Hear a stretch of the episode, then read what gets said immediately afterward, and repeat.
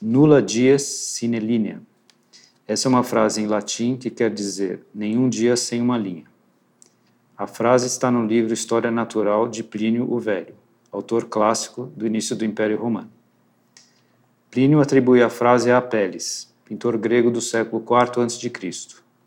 Apelles se exercitava no desenho todos os dias, daí o dito, nenhum dia sem uma linha. Tenho certeza que José Antônio Soares Londonho conhece essa história. O artista colombiano é conhecido por suas séries de desenhos feitos em cadernos, uma folha por dia. Esses cadernos abrangem o período de um ano cada um. No entanto, os desenhos de JASL não são representações figurativas no sentido clássico. A menção a Apelles que faço aqui talvez seja uma pista falsa. JASL, na minha opinião, é um artista mais próximo da ideia de imaginação. Seus desenhos são livres, imaginativos e enigmáticos. Mas por que se dedicar tanto à imaginação? Por que essa obsessão diária em desenhar, figurar e imaginar seres, formas e figuras?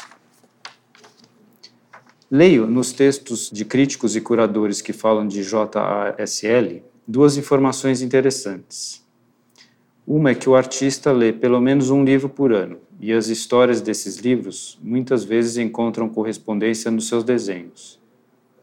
Outra informação interessante é que o artista não possui um computador e não é ligado à internet.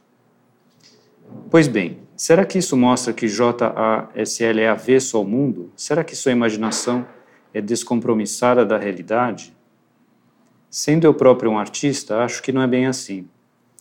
Desconfio que JASL é sensível ao mundo que o rodeia, mas sendo um artista criador, ele não aceita receber a imaginação do mundo, pronta na tela de um computador. O que ele faz com seus desenhos é retomar a página em branco.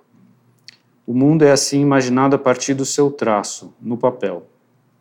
Esse mesmo mundo assim imaginado recupera seu caráter de criação, de nascimento e de vida. Schiller, o poeta alemão, acreditava na arte como caminho para o homem moderno recuperar a sua humanidade perdida. Ao propor essa tese, Schiller estava pensando em Kant e no livre jogo das faculdades humanas. Esse livre jogo desinteressado, não condicionado por nada, a não ser a liberdade criativa da imaginação, é o jogo que José Antônio Soares Londonho joga todos os dias, a partir de uma página em branco.